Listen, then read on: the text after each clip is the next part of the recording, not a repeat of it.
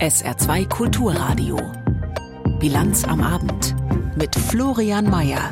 Die Proteste der Landwirte ziehen sich heute durch ganz Deutschland und auch im Saarland haben Trecker und Lkw-Kolonnen den Verkehr stellenweise lahmgelegt. Wie die Demos gelaufen sind und wie die politischen Reaktionen ausfallen, hören Sie gleich. Außerdem sprechen wir mit unserem Hauptstadtstudio über eine neue Partei, die heute offiziell gegründet wurde. Das Bündnis Sarah Wagenknecht. Alles bis 18 Uhr in der Bilanz am Abend. Herzlich willkommen. Tausende Landwirte sind heute auf den Straßen unterwegs und protestieren gegen die Sparpläne der Bundesregierung im Agrarsektor. An den Sparplänen hat das nun aber erstmal nichts geändert. Heute hat die Bundesregierung die mittlerweile ja auch veränderten Kürzungen erstmal auf den Weg gebracht. Die sind Teil eines Sparpakets, mit dem die Lücke im Haushalt für das bereits laufende Jahr ausgeglichen werden soll. Die endgültige Entscheidung darüber aber liegt in den Händen des Bundestags. Aus Berlin dazu Hans-Joachim Viehweger.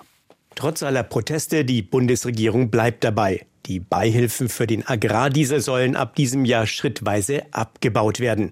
Das hat das Kabinett laut Regierungssprecher Hebestreit auf schriftlichem Weg beschlossen. Die seit 1951 übliche, teilweise Rückvergütung der Dieselsteuer an Landwirte soll in diesem Jahr um 40 Prozent und in den beiden kommenden Jahren dann jeweils um weitere 30 Prozent gesenkt werden. Die ursprünglich ebenfalls geplante Belastung bei der Kfz-Steuer für landwirtschaftliche Fahrzeuge hatte die Ampel dagegen zurückgenommen. Auch die Einführung einer Plastiksteuer hat die Regierung um ein Jahr verschoben. Es bleibt aber dabei, dass Fluggäste mehr zahlen sollen, und zwar in Form einer höheren Luftverkehrsabgabe und damit nicht, wie zunächst geplant, über die Kerosinsteuer. Außerdem hat das Kabinett einer Vorlage von Arbeitsminister Heil zum Bürgergeld zugestimmt. Sie sieht schärfere Sanktionen für diejenigen Bezieher vor, die sich dauerhaft weigern, eine Arbeit anzunehmen. Alle Maßnahmen werden aber erst wirksam, wenn der Bundestag zustimmt. Der Haushaltsausschuss wird sich am Donnerstag in einer Anhörung mit den geplanten Veränderungen befassen. Ende Januar soll der Bundeshaushalt dann unter Dach und Fach sein. Und von Berlin geht's direkt weiter ins Saarland. Auch hier sind die Landwirte auf der Straße und auch wesentlich mehr als gedacht. Gerechnet wurde im Vorfeld mit rund 500 Fahrzeugen. Nun sind es weit mehr geworden.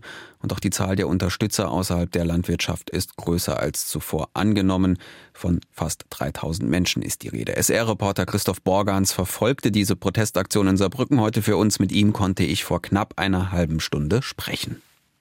Ja, die Demonstration ist jetzt gerade aufgelöst worden. Ähm, alle brechen hier auf und es war wirklich eine beeindruckende Menge. Denn es waren ja nicht nur mehr Fahrzeuge dort, sondern auch viele Leute sind zu Fuß hierher gekommen. Am Ende waren das 3000 Leute, die hier oben gestanden haben. Und das kam beim Bauernverband, der zur Demonstration aufgerufen hat, natürlich gut an. Das hat Peter Hoffmann direkt dann auch am Anfang so gesagt. Das ist wohl zu Recht eine der spektakulärsten Demonstrationen dieser Brücken und das Saarland, glaube ich, gesehen hat. Noch jetzt sieht man von der Schlossmauer die Lichter bis nach Güdingen blinken. Viel Applaus hat er dafür bekommen. Die Politiker, die hier geredet haben, zum Beispiel Anke Rehlinger und auch Petra Berg, die als Umwelt- und Agrarministerin natürlich vor Ort sein wollte, ähm, die, die, haben nicht so viel Applaus bekommen. Da gab es Buhrufe und Pfiffe und Lärm und Sirenen und teilweise so stark, dass man die eigentlich gar nicht verstehen konnte. Ähm, denn viele Leute sind hier auch, die sind nicht unbedingt Bauern, sondern die sind ähm, aus anderen Gründen ähm, unzufrieden. Da war eine Frau zum Beispiel, die hat ein Schild, das sagte, nicht nur der Bauer ist sauer. Äh, ich will halt wissen, wie es nachher später aussieht, auch mit meiner Rente. Ich glaube, äh, da brauche ich auch nicht weiter darauf hinzugehen. Die Politik weiß das ganz genau, von was wir sprechen heute. Ja, was sie sprechen, das wollte sie nicht so genau sagen und das war eben bei vielen ein ähm, diffuser Unmut. Rehlinger und Berg haben aber trotzdem gesprochen und sind auch dann darauf eingegangen in der Rede und haben gesagt, das ist ja die Stärke eigentlich im Saarland, dass man miteinander mal redet und dass wir hierher kommen.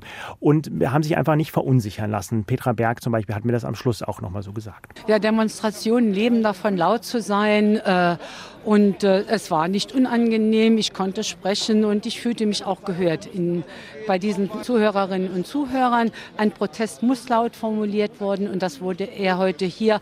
Ich werde die Forderung mitnehmen äh, in die Bundesregierung und die Forderung mitnehmen. Das hat auch äh, Anke Rehlinger gesagt und man hat da eigentlich auch äh, sich komplett auf die Seite der, der, Demonstranten gestellt und gesagt, das war unfair, wie das gelaufen ist und äh, da müssen Änderungen her.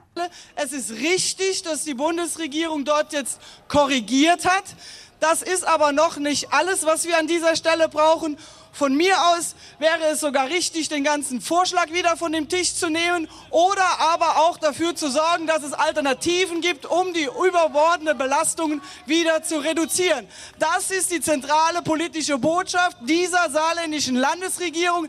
Entweder der Vorschlag kommt vom Tisch oder wir reden über Alternativen, wie die Belastungen zurückgefahren werden. Das ist die Position, zu der wir sehr gerne die Hand reichen, für die wir auch in Berlin für Sie eintreten wollen, meine sehr verehrten Damen und Herren. Also ganz klare Unterstützung für die demonstrierenden Bauern von der Ministerpräsidentin Anke Rehlinger. Schade nur, dass viele, die heute Abend äh, hierher gekommen sind, da nicht so richtig zuhören wollten. Informationen von SR-Reporter Christoph Borgans. Das Gespräch haben wir vor knapp 30 Minuten aufgezeichnet. Und selbstverständlich, denn an die richtet sich ja auch der Protest, sind diese Demos auch im saarländischen Landtag angekommen. Heute waren die demonstrierenden Landwirte daher auch das Thema in der Landespressekonferenz mit den saarländischen Fraktionen von SPD, CDU und AfD. Wie die zu den Forderungen der Bauern stehen, hat Politikreporter Yannick Böffel zusammengefasst. Der saarländische Landtag erlag heute nicht weit vom Epizentrum der Proteste. Eine lange Kolonne von Traktoren und Lastern schob sich über die Stadtautobahn, aber auch durch die abgesperrte Franz-Josef-Röder-Straße direkt vor dem Landtag und die Protestierenden durften sich der Unterstützung derer drinnen im Landtagsgebäude gewiss sein, über alle Parteigrenzen hinweg. Ja, ich halte die Proteste vor allen Dingen mal für berechtigt. Die CDU im Saarland unterstützt die Proteste der saarländischen Landwirtinnen und Landwirte. In der Sache kann ich absolut verstehen, äh, dass die Bauern und Bäuerinnen hier auf die Straße gehen. Wobei ganz genau genommen die Unterstützung der AfD dann doch ein wenig überraschend kommt. Die hatte ja sogar zur Teilnahme an den Protesten aufgerufen Ausgerechnet die Partei, in deren Grundsatzprogramm steht, dass gleich alle Agrarsubventionen gestrichen werden sollen. Fraktionschef Josef Dörr will es nicht so eng sehen. Jo, also die AfD, das sind ja auch über 30.000 Leute. Da bin ich zum Beispiel nicht gefragt worden. Ne? Ich habe da diese Meinung nicht, dass die äh, Subventionen für die Landwirtschaft gestrichen werden müssen. Aber trotzdem die Einmütigkeit eine seltene Konstellation im Landtag, selbst zwischen SPD und CDU. Dass beide Parteien die Vereinnahmung der Proteste durch rechte Gruppen ablehnen, ist da noch wenig überraschend. Abgeordnete von CDU und SPD suchten aber vor dem Landtag das Gespräch. Und selbst bei der Frage, woher der Unmut der Landwirte kommt, abgesehen von den rein finanziellen Fragen, viel Ähnlichkeiten. Dass CDU-Fraktionschef Stefan Toscani Richtung Berlin feuert, ist wenig überraschend. Statt ein Gesamtkonzept vorzulegen, werden kleinteilige Einzelmaßnahmen beschlossen. Und dann, kaum sind die beschlossen, werden sie aus der Ampelkoalition selber sofort in Frage gestellt. Und dann gibt es Teilrücknahmen. Das erweckt einfach den Eindruck, dass diese Bundesregierung, dass der Bundeskanzler erratisch handelt, dass er nicht äh, planvoll handelt, dass es im Grunde ein Chaos da ist. Dass aber auch SPD-Fraktionschef Ulrich Commerson in seiner sonst eher sorgsam verpackten Kritik an der Ampel so deutlich wird, kommt auch nicht aller Tage vor. Dass die Verlässlichkeit schlichtweg nicht mehr da ist von politischen Entscheidungen und das ist fast eine bäuerliche Ausdrucksweise, rein in die Kartoffeln, raus aus die Kartoffeln, das geht halt nicht. Äh, und vor diesem Hintergrund kann ich verstehen, dass äh, Menschen sich überfordert äh, fühlen. Tatsächlich, es geht auch diesmal in vielen Punkten weniger um die Sache. Also die Frage, wie hoch die seit Ende vergangener Woche noch übrig gebliebenen Mehrbelastungen für die Landwirte bei den Dieselsubventionen wirklich sind, sondern es geht wieder einmal um die Kommunikation politischer Entscheidungen. Dennoch auch SPD-Fraktionschef Commerson fordert nun von der Bundesregierung weitere Schritte. Insofern ist die Belastung, die dadurch entsteht, ähm, für die Bauern äh, sicherlich ein Problem. Und die Bundesregierung hat wichtige Korrekturen schon wieder vorgenommen. Es wäre hilfreich, wenn sie an dieser Stelle ein Einsehen hätte und sagen würde, nee, wir, wir nehmen das jetzt zurück. Dass die Bundesregierung noch einmal bei den Agrarsubventionen nachsteuert, scheint derzeit aber eher unwahrscheinlich. Die Nachricht kam vor wenigen Minuten, Franz Beckenbauer ist tot. Die deutsche Fußballlegende starb gestern im Alter von 78 Jahren. Das hat seine Familie der deutschen Presseagentur mitgeteilt. Beckenbauer war Bundesligaspieler beim FC Bayern München und beim Hamburger SV, wurde 1972 Europameister, 1974 Weltmeister. Als Teamchef führte er 1990 auch die deutsche Nationalmannschaft zum WM-Titel und war an der Ausrichtung der WM 2006 in Deutschland maßgeblich beteiligt. Ein Nachruf von Taufich Khalil. Die Zugspitzstraße im damaligen Münchner Arbeiterviertel Giesing ist seine erste Arena. Dort wächst Franz Beckenbauer als Sohn eines Postbeamten auf und dort streichelt er den Ball, so oft es nur geht. Der Ball war eigentlich nie mein Feind. Also ich würde sagen, der Ball war mein Freund. Es wird ganz schnell klar, der Bub spielt wie kein anderer Fußball. Sein Weg ist vorgezeichnet. Mit 19 verzaubert er den FC Bayern mit 20 schon ganz Fußball Deutschland als Jungspund im Nationalteam von Helmut Schön. Elegant und nonchalant sein Stil. Sein damaliger Spielkamerad Günter Netzer kann sich einen kleinen Seitenhieb auf den Franz nicht verkneifen. Hat die anderen für sich arbeiten lassen und er als der Kaiser ist dann eingeflogen und hat geglänzt mit seinen großartigen technischen Fähigkeiten. Der Franz das sagen alle, der kann's. Alles fliegt ihm zu, Titel und Trophäen, Herzen und Huldigungen. Der Franz ein Glückskind. Ja, sicherlich. Äh Auch finanziell läuft es bestens für den Jungen aus dem kleinbürgerlichen Milieu. Als einer der ersten Kicker löffelt er Suppe für viel Geld. Kraft in den Teller, Knorr auf den Tisch. Ich glaube, das waren, waren so 100.000 Mark. Also damals schon wahnsinnig viel Geld. Beruflich nimmt ihn der legendäre Manager Robert Schwan unter die Fittiche. Privat sorgt seine erste Frau Brigitte dafür, dass er Eingang in bessere Kreise findet. Doch der dankt es ihr nicht. Ich denke, dass ich natürlich mein Privatleben sehr vernachlässigt habe, vor allem die Erziehung der Kinder. Ich wollte nur raus, ich war jung. Beckenbauer war dreimal verheiratet, insgesamt hatte er fünf Kinder. Der frühe Tod seines Sohnes Stefan wirft 2015 erste tiefe Schatten auf sein erfolgsverwöhntes Leben als Fußballlegende, Everybody's Darling und Volkes Kaiser. People call me the Kaiser.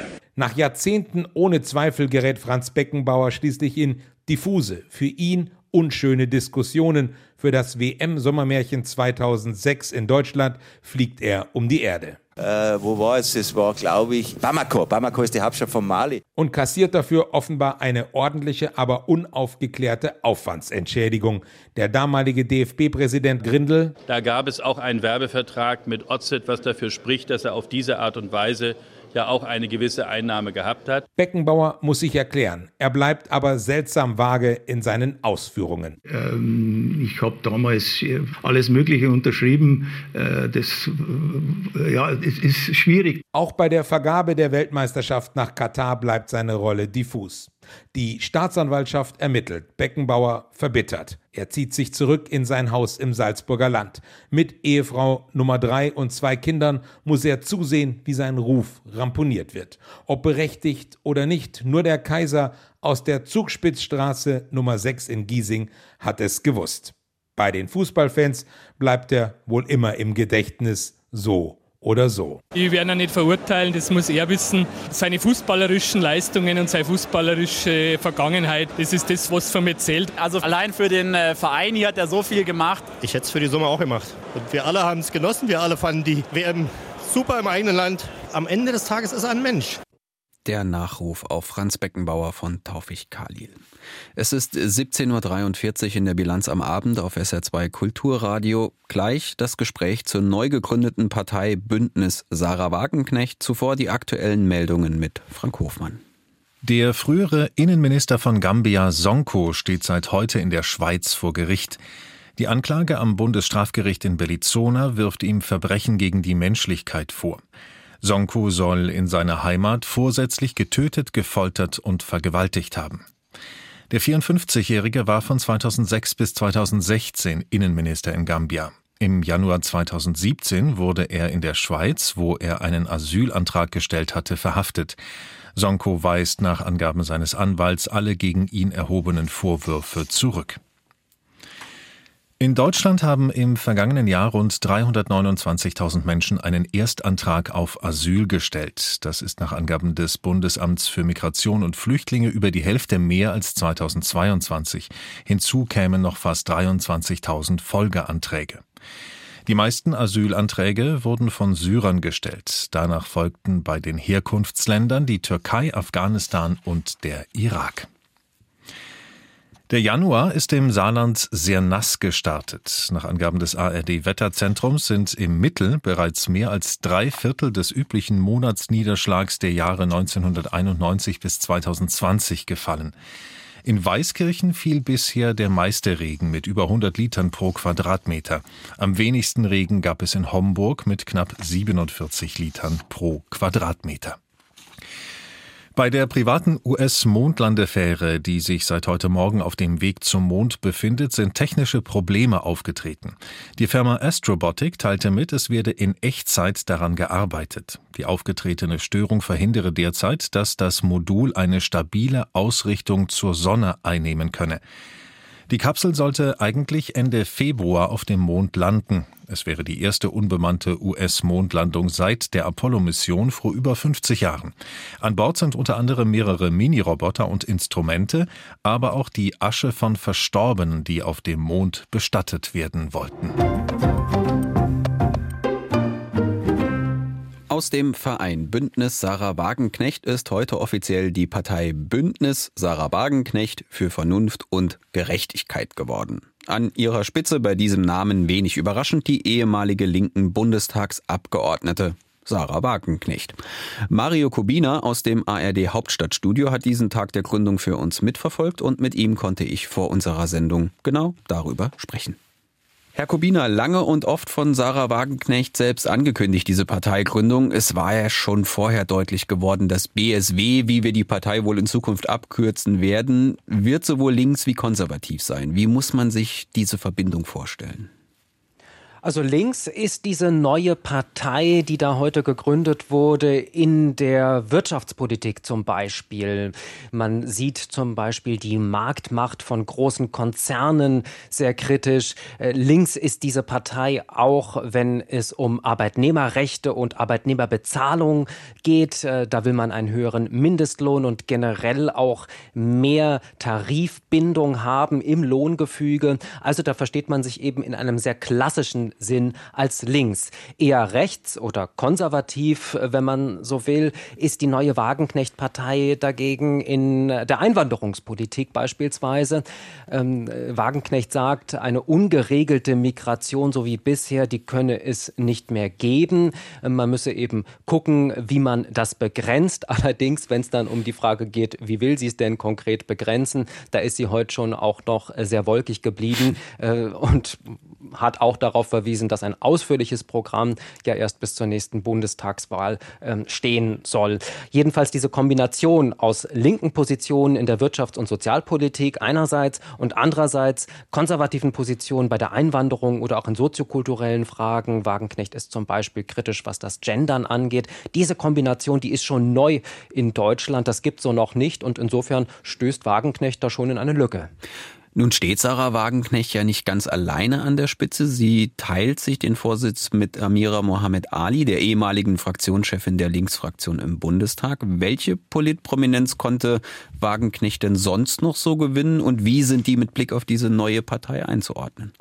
Na, ich glaube, ähm, was wirklich prominente Namen angeht, haben Sie eigentlich schon alle genannt. Aber es gibt schon noch ein paar, die zumindest Politik-Junkies, will ich mal sagen, oder Leute, die sich äh, vor Ort, zum Beispiel in NRW, da kommen zwei her, die man dort sicher kennt, ähm, die sich dort auskennen. Äh, und einer zum Beispiel ist äh, von denen, die aus NRW kommen, Thomas Geisel. Der war lange für die SPD Oberbürgermeister von Düsseldorf und hat jetzt also erklärt, dass er bei Wagenknecht mitmachen will, damit auch seine Sozialdemokraten wohl ziemlich überrascht. Ähm, der ist also jetzt dabei, wenn es darum geht, dass die neue Wagenknecht-Partei bei der Europawahl antritt und an der Seite von Thomas Geisel, der also aus der Kommunalpolitik in NRW kommt, da steht Fabio De Masi. Den kennen schon einige noch aus der letzten Wahlperiode hier in Berlin, aus, äh, aus dem Bundestag, aus seiner Zeit im Bundestag. Da war De Masi nämlich Mitglied im Untersuchungsausschuss rund um den Zahlungsdienstleister Wirecard. Wir erinnern uns, das war ja ein großer Finanzskandal. Und da hat sich De Masi schon als kritischer Aufklärer Aufklärer einen Namen gemacht. Also, wenn man so will, das sicher auch noch ein prominenter Name. Hm, das BSW, Sie haben es gesagt, wird zur Europawahl antreten, bei den Landtagswahlen im Herbst in Thüringen, Sachsen und Brandenburg ebenfalls. Ist da schon irgendwas heute bekannt geworden, wie man sich programmatisch da konkret aufstellen will? Also was das Programm angeht, hat sich eigentlich äh, nichts geändert inhaltlich. Schon im Oktober, als sich äh, das Bündnis Sarah Wagenknecht als Verein gegründet hat, sind ja diese äh, linkskonservativen Positionen ganz gut abgesteckt worden. Und ein ausführliches Programm, das soll jetzt mit äh, Fachleuten und vor allem auch den Mitgliedern äh, dieser neuen Partei erarbeitet werden bis zur Bundestagswahl. Da wird man sich also noch ein bisschen gedulden müssen.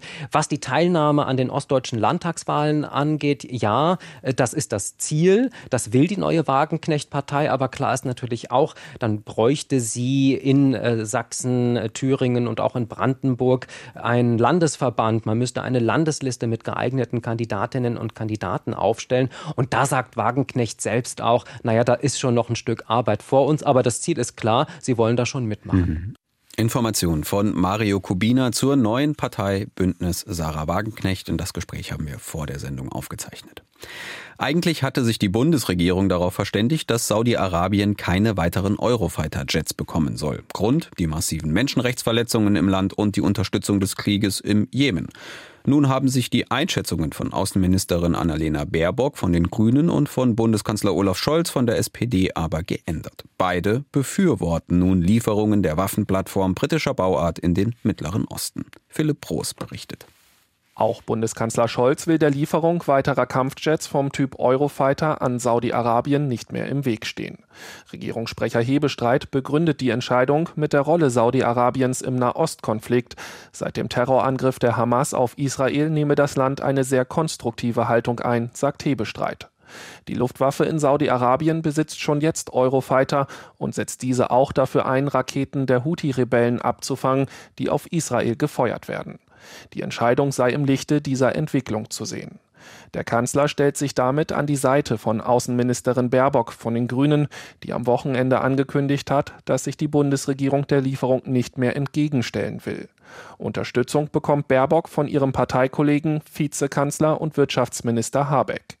Parteichefin Lang dagegen weist auf die schlechte Menschenrechtslage in Saudi-Arabien hin und möchte keine Eurofighter an das Land liefern. Dies war ursprünglich auch die gemeinsame Haltung der Ampelregierung. Noch im Sommer hatte der Kanzler einer möglichen Lieferung eine Absage erteilt.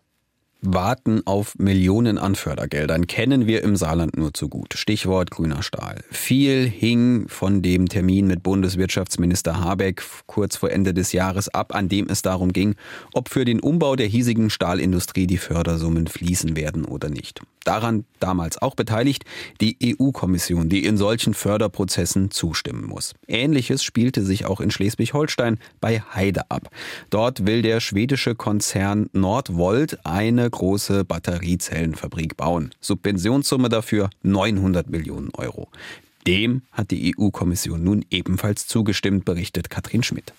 Die Freude war Vizekanzler Robert Habeck wirklich anzumerken. Er ist zum lange geplanten Arbeitsbesuch in Brüssel, trifft viele EU-Kommissarinnen und Kommissare und dann plötzlich das, schildert er. Plötzlich wurde ich zur Seite genommen und die haben gesagt, Robert, wir haben noch eine gute Nachricht. Heute können wir die ähm, Mitteilung geben, dass jetzt endgültig alle Genehmigungen erteilt werden von der Kommissionsseite, um diese äh, Batterieproduktion in Deutschland möglich zu machen.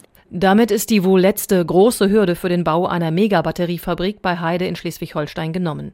Bund und Land dürfen ihre geplanten Millionenhilfen an das schwedische Unternehmen Northvolt auszahlen. Insgesamt sind das gut 900 Millionen Euro, 700 Millionen als direkte Zuschüsse, gut 200 Millionen als Garantien.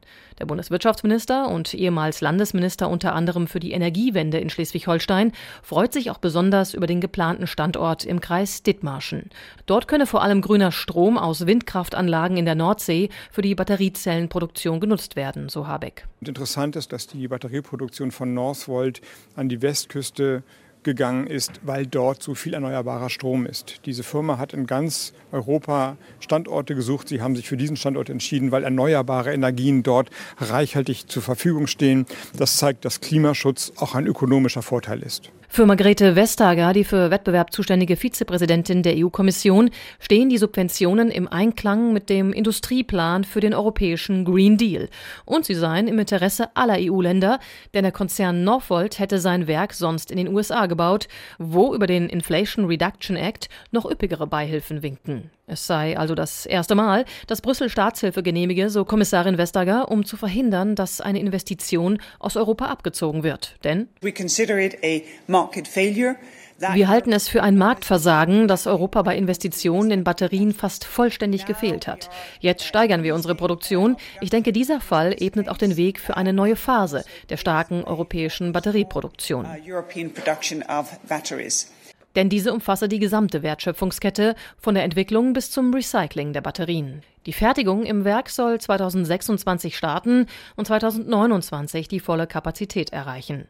Trotz der Haushaltsprobleme nach dem Urteil des Bundesverfassungsgerichts hatte die Bundesregierung zuvor schon klargemacht, an der halben Milliarde Euro für Northvolt festhalten zu wollen. Denn diese werde sich rechnen, erklärt Wirtschaftsminister Habeck in Brüssel erneut. Weil das Unternehmen ja selber ebenfalls massiv investiert. Natürlich gehen sie auch ins Risiko und ich habe ja viel mit dem Unternehmen gesprochen. Auch die abnehmende Seite, also die Automobilindustrie, die diese Batterien haben will, die steht ja. Das ist also ein Business Case, ein Geschäftsmodell und kein Geschenk der öffentlichen Seite an das Unternehmen, sondern es ist ja ein privates Risiko, das eingegangen wird.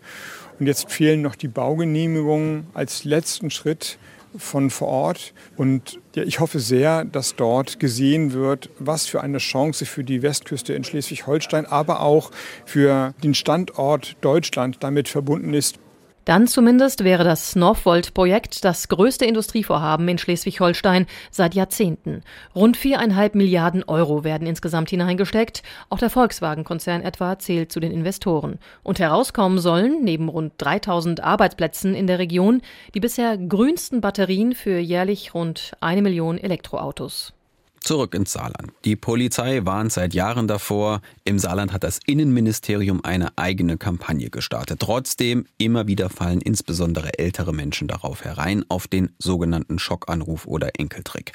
Schmuck und Bargeld in teils sechsstelliger Höhe werden an mutmaßliche Amtspersonen, an Kripo-Beamte oder Gerichtsvollzieher übergeben, weil die Opfer nahe Angehörige in einer Notlage wähnen, aus der sie nur durch Zahlung einer Kaution herauskommen. Vor dem Amtsgericht Saarlouis hat ein Prozess zum Thema Enkeltrick begonnen. Ein 59 Jahre alter Pole muss sich wegen gewerbsmäßigen Betruges verantworten. Ein vollendeter und ein versuchter Betrug werden ihm vorgeworfen. SR-Reporter Thomas Gerber. Papa, Papa, ganz aufgeregte Stimme. Papa, ich habe eine Frau auf dem Zebrastreifen totgefahren und ganz, ganz schlimm. Ich sitze bei der Polizei und ich soll ins Gefängnis kommen. Du musst mir helfen. Klaus Werner B. saß gerade mit seiner Frau am Frühstückstisch, als er das von seiner vorgeblichen Tochter im Sommer am Telefon zu hören bekam. Dem 74-jährigen Ex-Apotheker aus Schmelz jedoch kam der Anruf von Anfang an Spanisch vor. Das soll seine Tochter sein. Er hatte Zweifel, nicht nur was die Stimme anging, sondern vor allem, weil er seine Tochter anders kennt.